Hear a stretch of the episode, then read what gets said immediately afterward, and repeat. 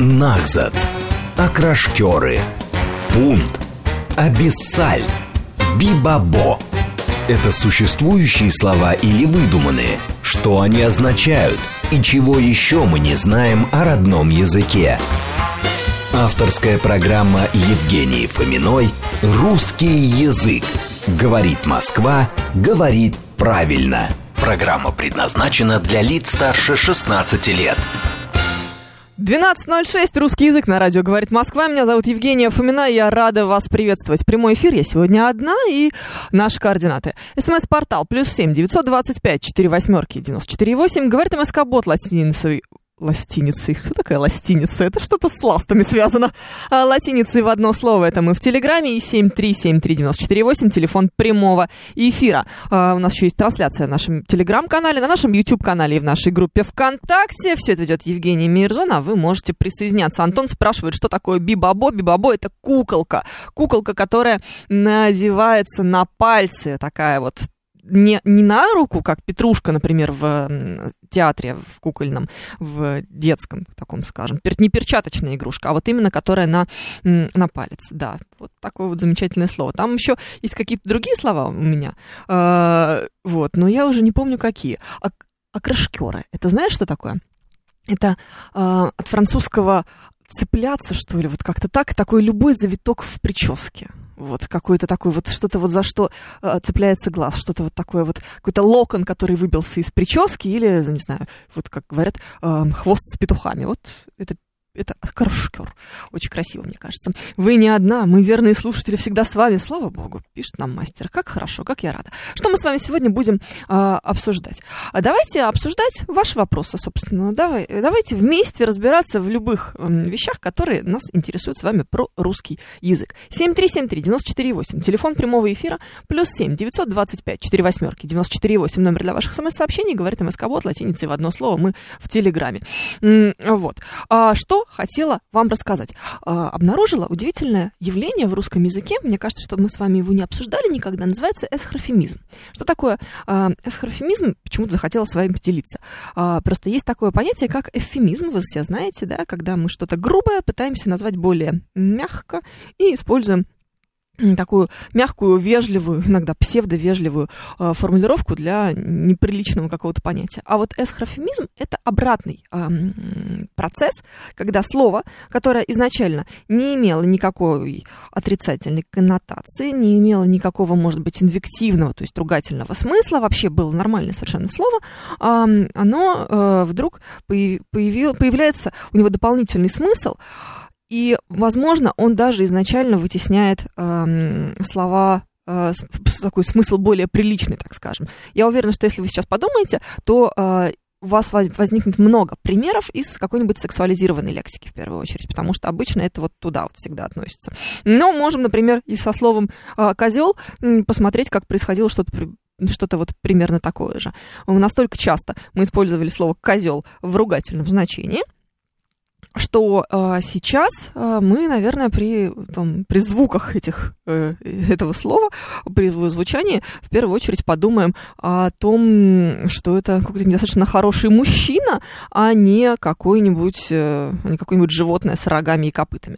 Вот. Вадим предлагает в качестве примера э, э, петух. Ну вот знаете, это, наверное, все-таки больше из тюремной лексики. Про петуха я-то вот лично как владелец курочек подумаю, конечно, про птицу.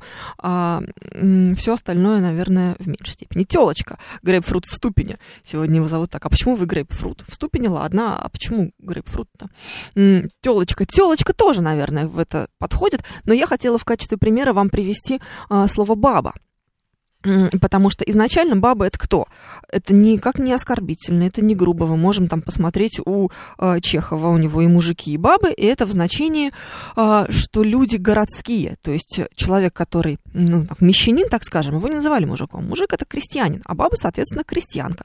И м- при этом уже замужняя крестьянка, потому что если она не замужняя крестьянка, то она девка девка, баба и мужик. Нормальные слова, которые не имели никакого сниженного значения, никакого ругательного. Но потом мы почему-то э, подумали, начали по-разному это применять, и вот теперь у нас мужик это сниженное а, и разговорное а, обозначение просто мужчины, любого. Не обязательно, что он имеет отношение к христианству, э, к крестьянству или к сельскому хозяйству.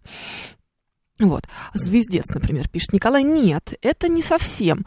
А, то это, во-первых, совершенно точно э, наоборот, эвфемизм, потому что вы хотели сказать слово ругательное, а во-вторых, это то, что называется лексической редупликацией. Лексическая редупликация – это повторение слова э, очень близкого по значению, по звучанию к э, какому-то другому слову. Ну, то есть... Ой, хочется все время какое-то что-то неприличное. Ну вот, например, например, например, а, так, какой бы мне необсценный корень а, придумать? Женя, Женя, наш звукорежиссер Евгений Мирзон. Женя, он мне фигеня. Понимаете? Можно другое что-нибудь показать там. Телевизор, фигивизор. Вот не совсем похоже, но точнее, должно быть немножечко по-другому, но не эфирно. А, вот писец туда же. Да, вот писец, звездец, капец, это все мы имели в виду совершенно другое слово, но с помощью лексической э, редупликации и, соответственно, эвфемизации э, этих понятий мы используем другие корни, но они очень сильно похожи на какие-то другие. А, не будем здесь повторять прежних ошибок и говорить, что у нас со словом смех можно в этом смысле придумать. Так, а, вот, да, Эндрю Первый отличный пример, но я не буду его сейчас произносить в эфире, просто потому, что он уж больно близок к а, оригинальному матерному выражению, поэтому я побоюсь, очень, очень близко получается, вот если вдуматься, не очень хорошо. Блин, да, Ирина, блин, как раз тот, тот самый. Это тоже очень очень потерявшая свое нет, знаете, даже интересно. А, в слово блин есть все равно осталось первоначальное свое значение. Это еда, во-первых. Во-вторых, это форма, ну что-то плоское в форме блина. Мы все это будем называть э, блином, правильно? Вот, например, зарядка такая, знаете, для айфонов бывает, которая лежит, и на нее, на нее ты кладешь телефон, и он заряжается. Вот скажешь тоже, а, а есть зарядка, да, вон там блинчик лежит. Ты понимаешь, о чем идет речь. А, блин или блинчик – это еще и то, что мы навешиваем с вами на штангу. Поэтому, если вы спортсмены, вы сразу скажете при слове блинчик, вы подумаете не про что-то вкусное, а вот про то, что вы на штангу навешиваете. Видите, как много разных значений. И еще и, соответственно, вот это вот исхроми исхрофемизированное значение, которое э, мы получаем э, из-за того, что слово «блин» используется часто как междометие, относящееся к, э, сами понимаете, какому слову. Вот. Вы любите обсуждать склонение населенных пунктов, окачивающихся на «о», поэтому в ступени, а в грейпфруте часто делают ошибки. Объясняет мне грейпфрут в ступени, почему он сегодня так называется. Отлично, мне нравится. Грейпфрут действительно очень часто превращается в грейпфрукта, потому что кажется, что ну, это же какой-то фрукт, да? Разве не так? А грейп это же виноград. Я ничего не путаю. Вот это, так вот изначально. Это типа виноградный фрукт имелся в виду. Человек, который называл э, виноградный фрукт виног... грейпфрутом. Вообще он видел грейпфрут? Я извиняюсь. Какое отношение он имеет к винограду? Ну, то есть это же лимон-переросток. Ну, или апельсин такой апельсин в плохом настроении. Но почему э, виноградный фрукт? Очень интересно. Очень. 7373948, телефон прямого эфира, плюс 7 925 4 восьмерки 948, номер для ваших смс-сообщений. Говорит МСК-бот латиницей в одно слово. Это мы с вами в Телеграме к вашим вопросам э, сейчас будем обращаться. Вот. Баба — это снаряд для разрушения зданий, пишет нам стратегический инвестор. Я не знала. Но опять-таки, видите, еще одно значение у этого слова наблюдается. Мы так, если вдуматься, мы найдем еще дополнительный. Баба – это, например, штука, которую мы надеваем на э, чайник, когда завариваем чай. Сейчас, мне кажется, так никто уже не делает. Но такое понятие, как бабы на самоваре, существует же, правда? Только сейчас, опять же, когда вы последний раз видели самовар, и когда последний раз видели, как на него бабу надевают? Нет, давным-давно не видели. Поэтому сейчас у слова сочетание а, «баба на самоваре» есть совершенно конкретное значение. Это девушка в слишком пышном свадебном платье. Ты хочешь сказать, ну и какое у нее было платье? Ну как какое? Баба на самоваре. И сразу понятно, о чем идет речь. 7373-94-8, телефон прямого эфира, вас слушаем, здравствуйте. Алло. Добрый день.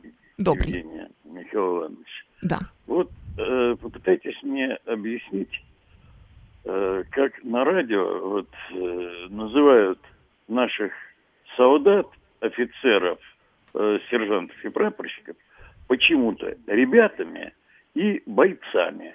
Я вам э, чуть ясность внесу, что бойцами бойцы Красной Армии были. Когда это стало советской армии, слово «бойцы» из уставов военных ушло. Они стали не бойцами, а солдатами, сержантами, офицерами и генералами. А вот ребята на фронте, ребята, вы хоть раз в какой-либо книге э, читали про Великую Отечественную войну? Наши ребята в окопах Сталинграда. А сейчас у нас ребята и бойцы. Ведь мы же не говорим... Так у нас сейчас, если вы не заметили, и не Великая Отечественная война, несколько изменились Об... времена. Давайте прикинем, сколько лет прошло. Обождите. Причем здесь, ребята, есть звание, есть положение в уставе об обращении к военнослужащим. Так и мы к ним не обращаемся, мы о них говорим в третьем лице. Мы говорим, мы говорим о них лице. в наших, в самых разных, можем, хорошо, можем хорошо, использовать формулировки. Хорошо, Бойцы, хорошо. ребята, я, наши я парни, часто, наши мальчишки, я, мы можем сказать. Я Мужики наши. Слушаю, я часто слушаю ваши последние известия, которые вы даете. Почему вы не говорите, наши ребята в Думе, наши пацаны в Думе, наши пацаны в администрации президента. Ведь это что же пацаны и ребята? А вы правда не чувствуете разницы, да? Нет. У вас большие проблемы в таком случае с русским языком, мне очень жаль, но значит у вас нет вообще никакого языкового чутья, если вы не чувствуете разницы между нашими ребятами, нашими парнями на фронте и нашими парнями в Госдуме. В Нет, Госдуме ребятами, не наши парни. В Госдуме ребятами. Ну, нашими ребятами в Госдуме. В Госдуме да, не наши и в ребята. администрации президента, и в Нет. окружении президента. Не чувствуете, Пацаны. да? Пацаны. Спасибо большое. Потрясающий, абсолютно бессмысленный вопрос. Наши парни, наши ребята, наши пацаны на фронте – это личное отношение к этим ребятам к этим пацанам, к этим парням, к солдатам и офицерам, которые там сейчас выполняют боевые задачи. А вот личного отношения к депутатам Государственной Думы у нас может не быть. Мы, может быть, чуть меньше сочувствуем, чем э, тем, кто сейчас в окопах в Донбассе, тех, кто там сейчас э, борются и воюют. Немножко есть разница. Самая-самая маленькая. Кстати говоря, если вы откроете словарь, то обнаружите, что у слова «боец» есть совершенно конкретное э, значение, которое никоим образом не имеет ни малейшего отношения ни к изменением э, порядка обращения к бойцам Красной Армии, к бойцам Советской Армии и всего остального. Ребят, да, хватит занудствовать. А слово «душнил» склоняется, пишет стратегический инвестор, да, только пишет через букву «А». Вы знаете, когда на «О» заканчивается, чтобы то ни было, это всегда, скорее всего, про средний род и про неодушевленное. Но, например, вы когда город, хотите сказать, что он маленький, у вас получится городишко. А если вы скажете, что мужик маленький, у вас получится мужичонка. Вот в этом разница. Мужик, мужик потому что все-таки более или менее одушевленное существо, а вот город совершенно точно не одушевленное. Анна, здравствуйте. Как-то защищаете наших ребят на фронте? Наших ребят на фронте? Да. Или вот вы тоже против наших ребят? Я? Я против занудства необоснованного. Прекрасно, спасибо. Вот. Дело-то не в этом. Вот есть фильм Петр Первый, старый еще довоенный, год, по-моему, 38-го. И вот там Меньшиков в исполнении Жарова поднимает народ в атаку. Вот и моет. Ребята, вперед в крепости вино и бабы. Mm-hmm. Вот так вот поднимал Меньшиков в атаку солдат по Толстому. Но дело даже не в этом. Бойцы или товарищи красноармейцы, это когда тебе политрук и перед строем стоит и что-то хочет тебе сказать. А когда поднимали стрелковый рот в атаку, там в Бога в душу в мать, mm-hmm. без всяких красноармейцев, без всяких бойцов, без всяких сержантов, без всяких офицеров – неважно, до 43-го или после 43-го.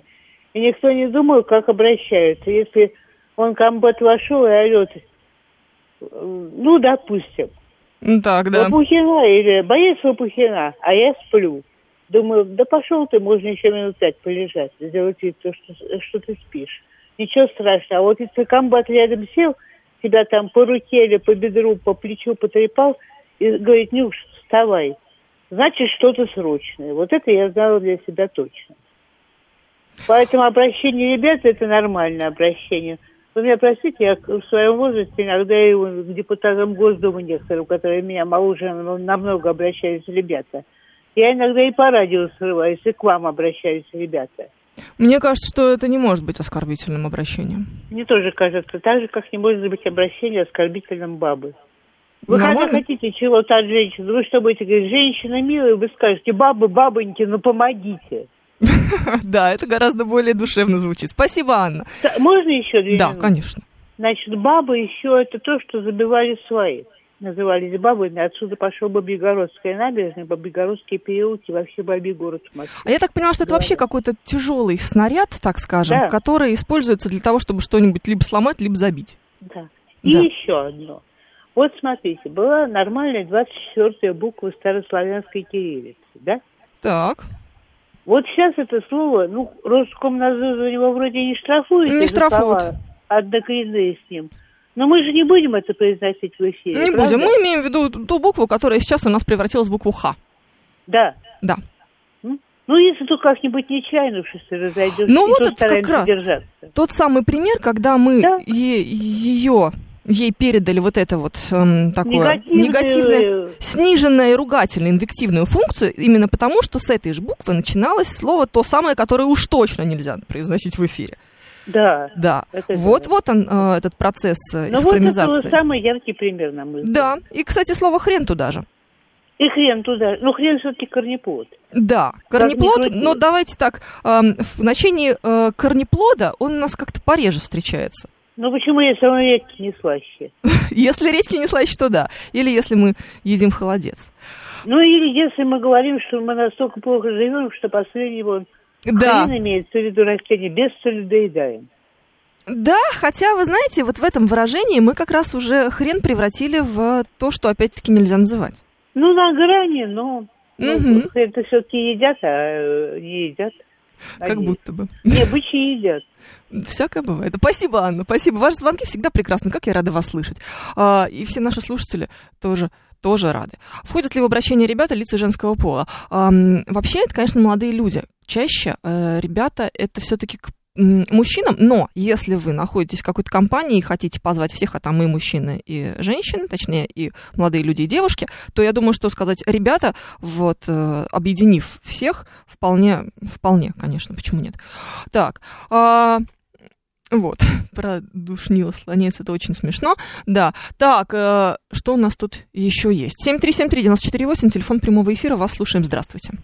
Алло. Да, здравствуйте. Да. Добрый вечер. Ой, добрый день, Евгений. пожалуйста, хотите вечер, пускай для вас. Прекрасную вот тему задал один из пре- предыдущих. То есть мы теперь поняли, как называть наш президент, наш парень Вова Путин, наш пацанюра Миша Мишустин, там наш пацанчик Сережа Шойгу, да. Ну вот если так. А вот относительно женщин, как сказать, наша Герла, там, Валентина Матвиенко или что дальше. А вот смотрите, вопрос какой. Вот вы тут вначале задали, вот я услышал, вот э, какие-то моменты были, да, начинают оскорблять людей животных, там, вот, ну, стоит там человек, а там вот они что-то поконфликтовали, нормально, ну, в смысле, человек без бороды, с такой длинной бородой, да, и он ему начинает говорить, там, ты, ты, ты, да ты, говорит, вообще-то там, ну, типа, бородатый шаг. Ну, в смысле, не просто, говорит, бородатый, а борода ишаком вызывает. Поэтому такая тема, ты там овца, я слышал, говорят девушки. Ну, иногда, а что значит овца? Это плохо, плохое слово? Вот, вот, вот, вот ну, оскорбительный, давайте так. Вы же оскорбитесь, если вас назвать козлом? Вот оскорбляют людей, ну, в принципе, ну, овца. Но не всеми. Заметьте, не все а, у нас а, слова, не все обозначения животных у нас а, получили инвективную функцию, то есть ругательную функцию. Ну, я никогда не слышала, чтобы кто-то кому-то кричал, слышь ты, лебедь. Вот лебедь, да, вот, Вот тему сложно же лебедем оскорбить человека или лососем? Да, вот очень много. Вот пусть, пусть предложение, вот овца, ишак, там что там еще, баран, кстати, баранами Мгм. обзывают. Баран вроде, ну что, животное такое полезное, а что его оскорблять-то э, баранами? Ну, так давайте так, когда вы барана называете бараном, барана как животное, он не, не сильно оскорбляется в этот момент. Ему вроде не обидно. Козлами, петухами. Еще там сейчас предложения поступят, я просто всех не знаю. То есть вот интересная эта тема, да. Перечень огромный будет животных, так сказать. Да, спасибо за те, которые получили инвективную функцию еще в нагрузку. Ну, это нормально. Давайте так. У этого же есть эм, определенное э, объяснение. То есть, если баран, значит упертый. Э, почему? Потому что мы на протяжении э, достаточно длительного времени в литературе, в той же самой, в баснях, например, встречали барана как символа упертости. Так же, как мы встречали лису как символа хитрости. Так же, как мы встречали э, медведя как символа чего-то мощного, то есть символ силы, символ, а, может быть, даже страшного чего-то, потому что медведь это такой лесной дух, который живет в лесу. Ну, много таких значение. Вот, кстати, у медведя, например, нет никакой инвективной функции. То есть, когда вы называете человека медведем, здесь скорее может идти речь о его особенностях строения, об особенностях того, как он выглядит. Там, скажешь, эки медведь, будет понятно, что он большой, неповоротливый, скорее всего, но это не будет э, говорить о том, что он, например, тупой или, например, упрямый или еще какой-то. Здесь скорее не про характер, а про внешние какие-то особенности будет идти речь. А вот... Эм, чего мы не можем сказать там в случае с козлом или бараном. Э, нормальная совершенно история. Понятно, что не каждое животное у вас ассоциируется с чем-то неприятным, оскорбительным, возмутительным, еще каким-то. Ну, в общем, логично. На уровне подсознания ассоциативного мышления это можно про провести эти аналоги. Зачем вы спрашиваете о том, почему нельзя называть человека лебедем в оскорбительном значении? Ну, попробуйте. Надо начинать с чего-нибудь. Слово эм, конь, например, тоже ведь нет оскорбительного какого-то значения. А вот если вы добавите ему э, какое-нибудь определение, плюс еще в инверсии, получится уже оскорбительно. Можно и так. Какого еще слова может быть? Э, нет никакого оскорбительного значения. Это лосось, конечно. Лось, опять же. Лось вроде нормально, а иногда может быть и не совсем нормально, может быть потому что нормально, да, не оскорбительно. То есть, когда скажешь лось, в первую очередь будешь думать о том, что он здоровенный лось, что он большой, как лось. А вот слово олень а еще если мы здесь будем графически передавать особенности произношения, напишем его олень через букву А, совершенно точно это будет ругательство. Как любопытно наблюдать за такими вещами в, в развитии просто если вдуматься и просто посмотреть, как это на самом деле можно было бы объяснить. Петух сейчас из благородной птицы приобрел тюремный окрас. Тюремный, да, Виталий Фили, однозначно. Но э, мы должны с вами помнить, что, тем не менее, петух, благородная птица, остается, к примеру, символом Франции. Мы знаем, что во Франции их символ это петух. У нас орел, да еще и с двумя головами, а у них петух, что не самый плохой, плохой вариант, откровенно говоря. Вот. Вообще-то козел библейское жертвенное, где-то даже героическое животное, пишет нам стратегический инвестор. Это прекрасно, стратегический инвестор. Но мы с вами можем копаться в этимологии, в библейских символах и в чем угодно э, до полнейшего удовлетворения. Э, факт остается фактом. Если вам кто-нибудь скажет, что вы козел, а потом начнет оправдываться тем, что это героическое, библейское, жертвенное, великолепное животное, вам от этого приятнее не станет. Ну, ты знаешь, я совсем не это имел в виду. Я имел в виду, что ты такой же героический, как козел э, из Библии. Серьезно? Да? Правда? То есть ты никак не мог меня с чем-нибудь более приятным сравнить, ты решил выбрать вот такую сложную аналогию. Но это же неправда. Но это же нечестно. Ну, здесь э, э, что сложное, согласитесь. И, ну, это будет слишком слишком неестественно, слишком ненатурально. Это, знаете, а, подобную историю мы наблюдали со словосочетанием гражданский брак. Вот все время люди говорят, что ой, гражданский брак это любой нормальный брак, потому что на самом деле вот тот, который не церковный, это вот любой настоящий, тот, который в ЗАГСе, это гражданский брак, потому что вот. Ну, ребят, ну серьезно, давайте э, отбросим вот эти это кокетство, оно совершенно бессмысленное и, главное, что неестественное. Ну, потому что никто не подразумевает под гражданским браком обыкновенный тот, который заключен в э, ЗАГСе. Под гражданским браком мы все подразумеваем сожительство. Тогда говорите сожительство. Ну, слово сожительство есть совершенно точно негативная коннотация, потому что, когда мы слышим слово сожитель, у нас сразу возникает какая аналогия? Какой-нибудь эм, полицейский отчет, где один сожитель свою сожительницу ударил ножом в живот во время мерзкой, отвратительной пьянки э, с суррогатным алкоголем. Только такая есть э, здесь э, аналогия, и только такая есть ассоциация. Никогда в жизни любящий мужчина не назовет свою женщину сожительницей. Это не клево. А, так, завели меня. 12.30, новости, потом продолжим. Нахзат. Окрашкеры. Пункт. Абиссаль. Бибабо. Это существующие слова или выдуманные? Что они означают? И чего еще мы не знаем о родном языке? Авторская программа Евгении Фоминой «Русский язык». Говорит Москва, говорит правильно. 12.36, мы продолжаем русский язык на радио «Говорит Москва». Да, я вылезла из-под стола, что такое? Ну, можешь еще сказать, что ты меня за это осуждаешь. 7373948, телефон прямого эфира, плюс 7 925 4 восьмерки 948, номер для ваших смс-сообщений. Говорит МСК-бот латиницей в одно слово. Это мы в Телеграме. А, еще у нас идет трансляция в нашем Телеграм-канале, на нашем YouTube-канале и в нашей группе ВКонтакте. Все это ведет Евгений Мирзона. Вы можете присоединяться к нам там.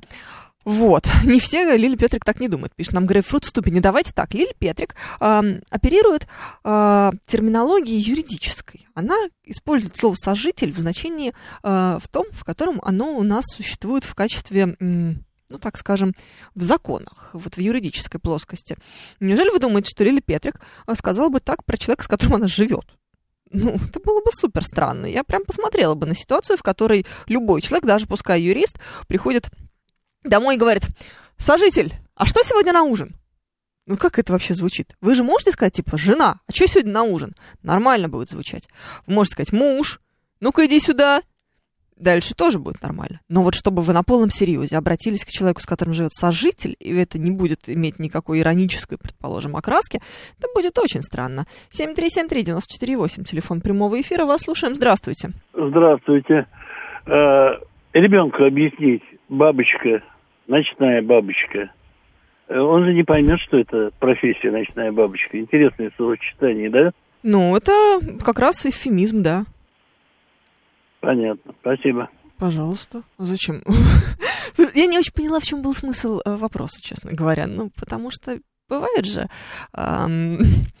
Бывают такие слова и сочетания, которые мы используем именно для того, чтобы, разговаривая о чем-то в присутствии ребенка, он не понял, о чем идет речь. Например, ну, если вдруг вам по какой-то причине нужно это обсудить в присутствии ребенка, уж не знаю, что это за ситуация такая, наверное, какая-то странная. 7373948, вас слушаем, здравствуйте. Здравствуйте. Алло. Да. Очень приятная тема всегда. Спасибо. Я хотел э, вот что сказать. Значит, вот человек, который рассказывал про бойцов и про ну, ребят, вот помните? Да. Звонок. Значит, я бы хотел поправить его, он, он же такой педант, в общем-то. Да. Вот, и он говорит, что бойцы там и так далее. Я бы хотел сказать, что никаких бойцов в Красной Армии до ее э, переименования в советскую не было. Вообще не было этого, это слово совершенно собирательное, так же, как ребята. Там было слово красноармеец и краснофлотец. Так. Так что он совершенно в данном случае не прав именно исторически.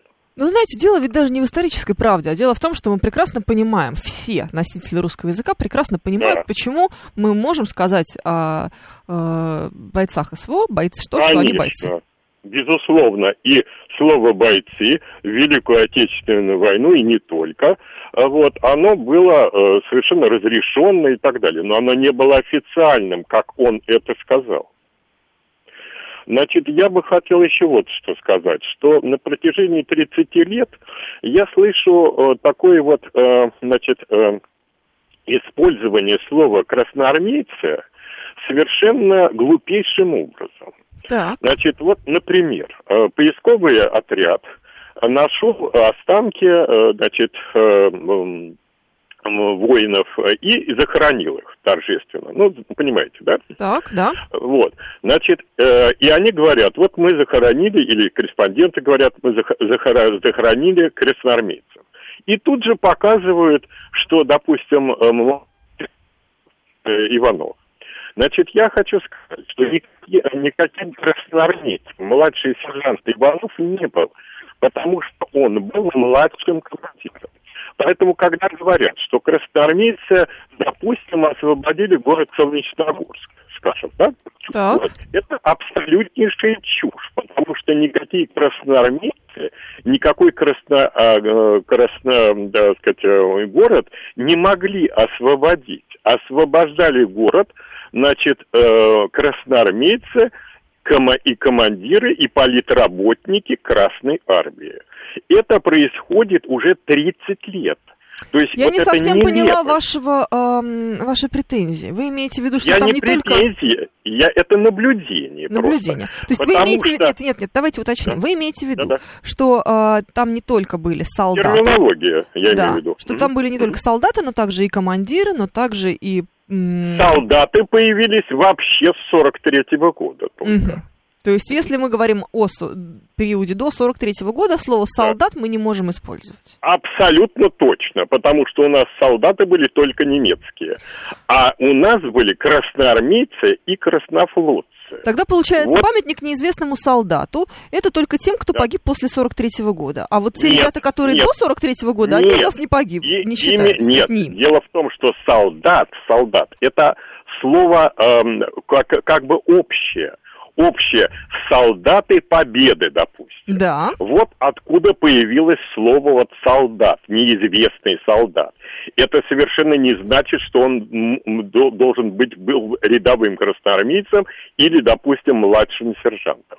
Это собирательные Собирательное понятия понятие, солдата. конечно. Вот, да. Но официально, вот то, что он говорил, что э, в советской армии в 1946 году, э, значит, э, термин «солдаты» заменили слово «красноармейцы», он сказал, что бойцов заменили. На самом деле не бойцов заменили, а красноармейца рядового состава Красной Армии заменили на слово «рядовой» солдат.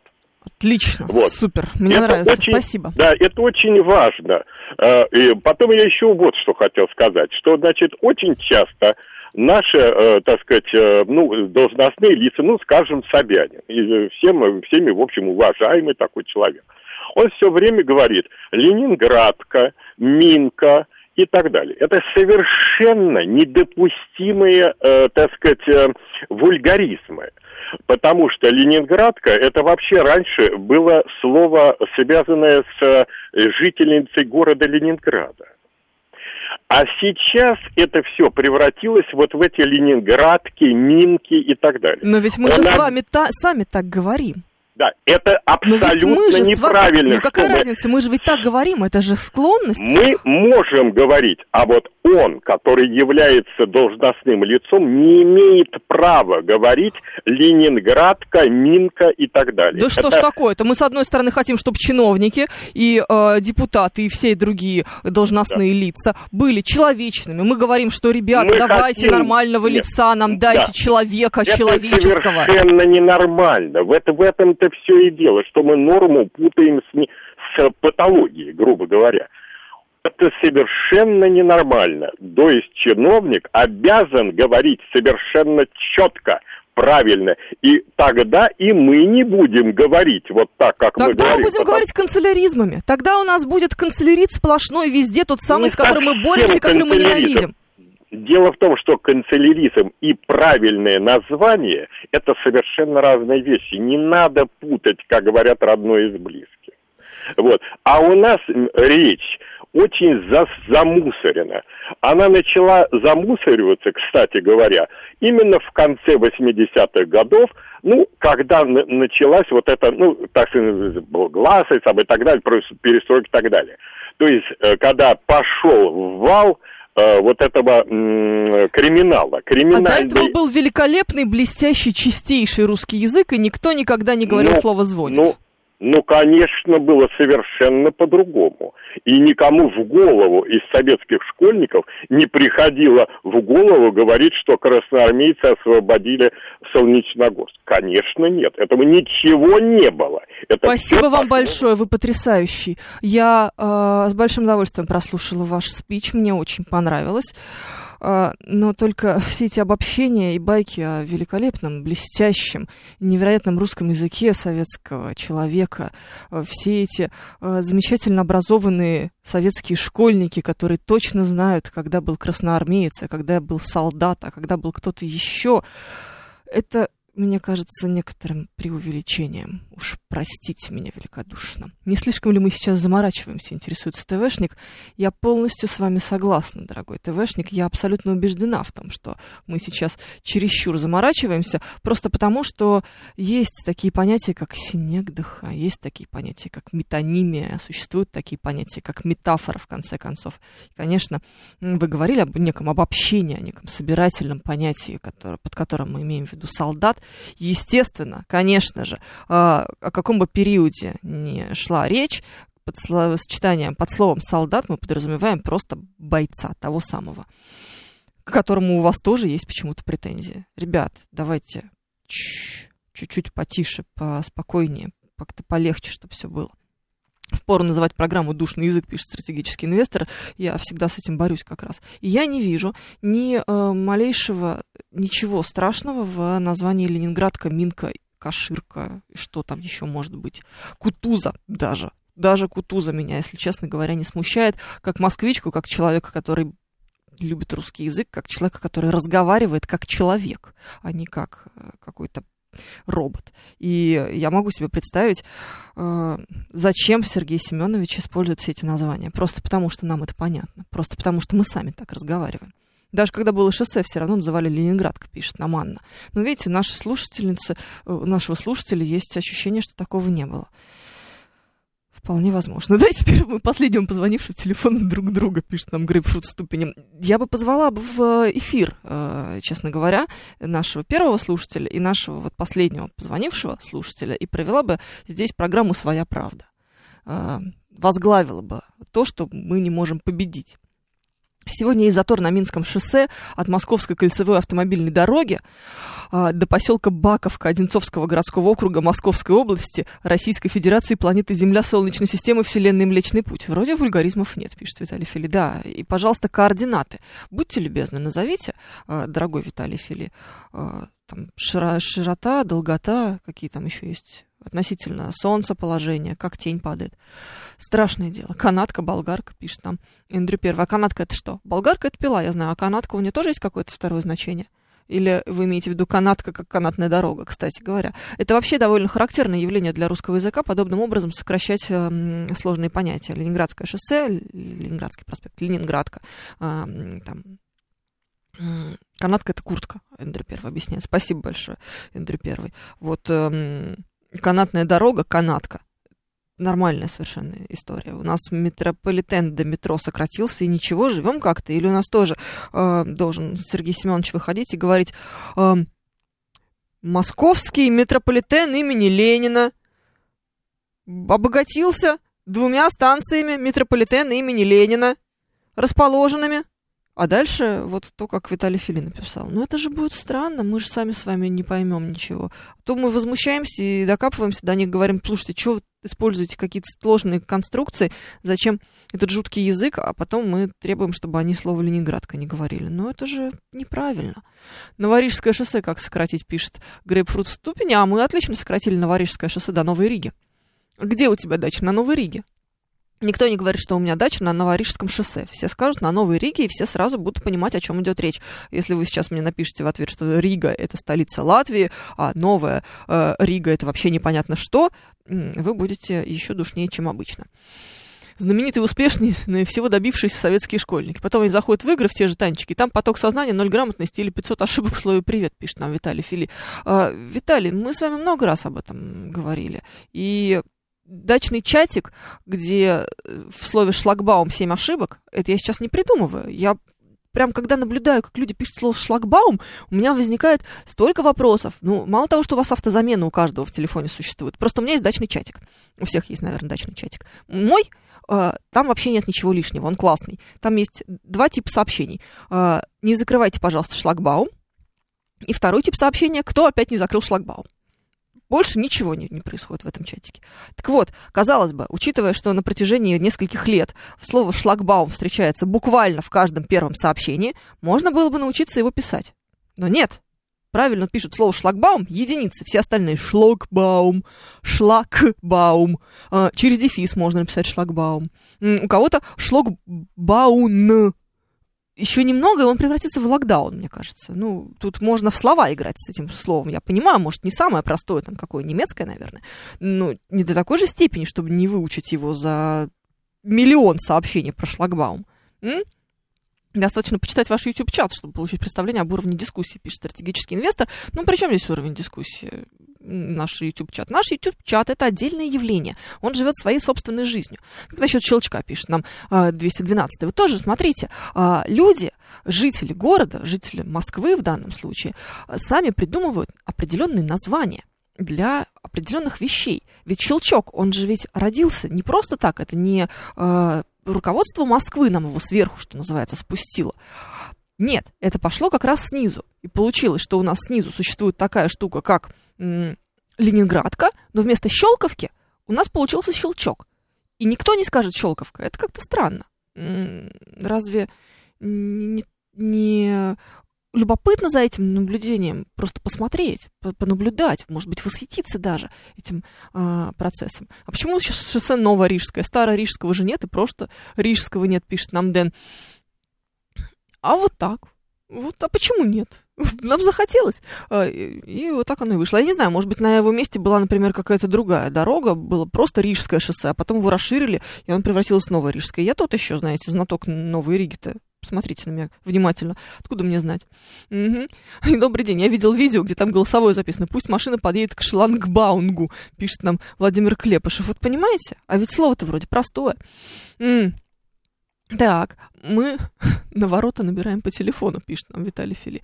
Так, а, ладно, если человек не понимает, потому что он написал без точек и запятых. Но как можно не понять разговорную речь, пишет нам мастер разговорную речь мы все прекрасно понимаем. Тут же вопрос не в том, что мы чего-то не поняли, а в том, что мы сидим и душним, что нам так сильно не нравится, а, что нам так сильно не нравится что, а, что угодно, что мы готовы придираться к формулировкам. Насчет метро. Сейчас вообще пошла мода на номера линий, а не на их название, пишет нам ТВшник. Давайте так, ТВшник. Справедливости ради, не все э, могут сходу сказать, Таганско-Краснопресненская это какая? Можешь? Вот Таганско-Краснопресненская какая ветка? Фиолетовая. Вот. Восьма... Восьмая? Ты даже знаешь, что она восьмая? В жизни бы не сказала. А зеленая какая? Это Женя Мирзон, я с ним разговариваю, не подумайте, что я сошла с ума. Э, зеленый, как, во-первых, называется? Э, Замоскворечье? Не знаю. Вот, видите, запутались уже. Вот, Замоскворецкая? наверное, не уверена. Зеленая, зеленая ветка тоже как-то называется, но она всегда была для меня зеленая ветка. И вы сейчас ничего со мной не сделаете, я не знаю, какая она по номеру. Наверное, вторая. Это было бы логично, потому что она второй была построена. Самая первая линия московского метро это красная. А, красная какая? Вот первая? Да, правильно я сказала. Они, наверное, вот так вот по номерам, по такому, э, по такому принципу. Ты говоришь, зеленая вторая, да? Ой, нет, Женя открыл карту метро, там уже сейчас, сейчас там черт ногу сломит в этой карте метро. По цветам гораздо проще. Другое дело, что у нас сейчас появится, э, это шикарная новость, знаешь, э, появится графитовая, рубиновая и еще какая-то. Меня в этой ситуации всегда интересует, а что будет делать э, московское правительство, когда эта таблица РАЛ закончится. Что делать будем?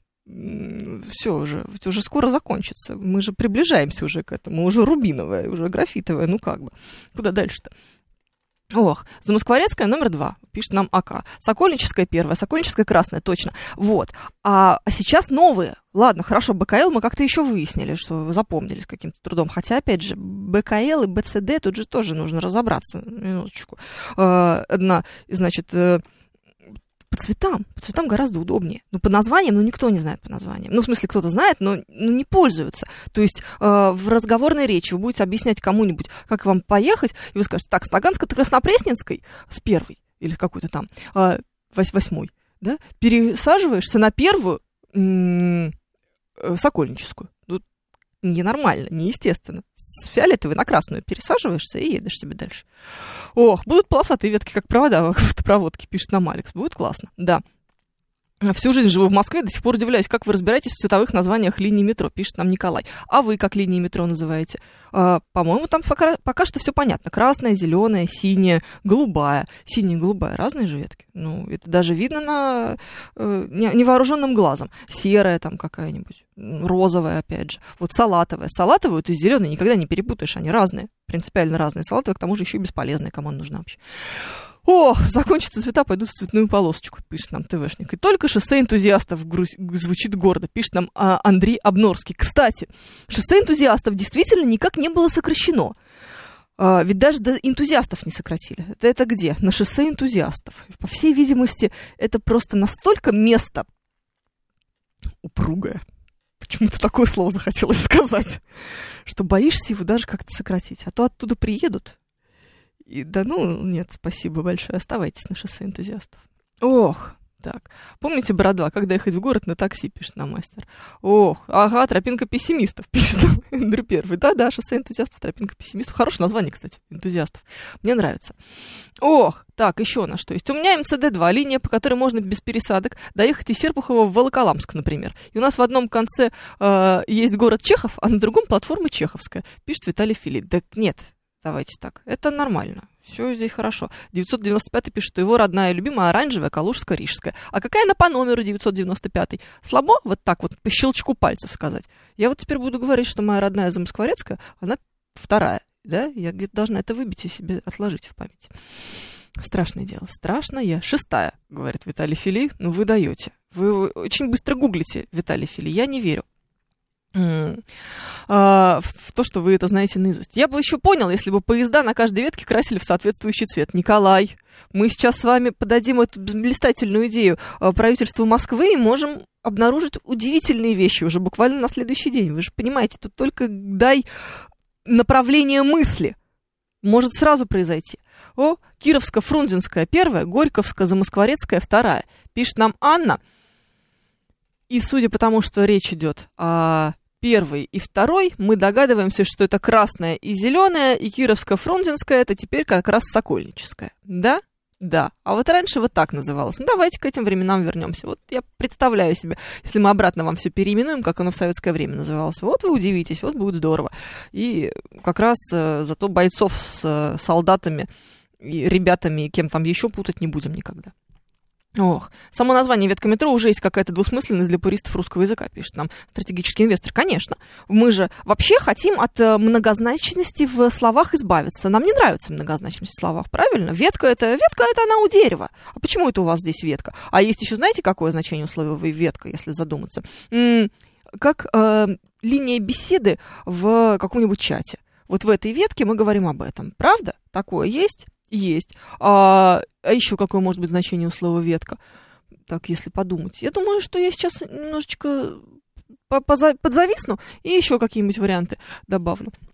Мое знание метро на клеточном уровне. Я знаю, когда ехать куда угодно, но если меня спросят, не смогу объяснить словами. Ноги сами идут в нужные места на платформе, пишет нам Каменков. Да, а метрополитен сокращает до метро. Да ужас, грейпфрут ступени, что творят? Безобразие. М?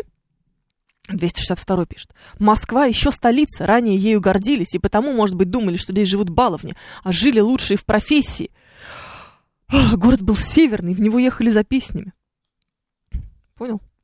Я ничего не поняла, но это не важно. Главное, что я прочитала. Зачем прочитала, непонятно. Но есть такие делаешь, не очень понимая, зачем. Знаете, такая вот бессмысленность житейская происходит с нами. Откройте окно, пишет Виталий Филия. Оно открыто не помогает. Знаете, можно открыть окно и включить кондиционер. Может быть, в таком разрезе будет еще хоть как-то, возможно, жить. Глаз различает тысячи оттенков цвета, просто надо выдумать им название. Смит мы уже все выдумали, не волнуйтесь, все нормально. Цвет бедра испуганной нимфы у нас обязательно будет когда-нибудь присутствовать на карте московского метро. Я в этом убеждена. Зачем нам это только надо, непонятно, но неважно. Так.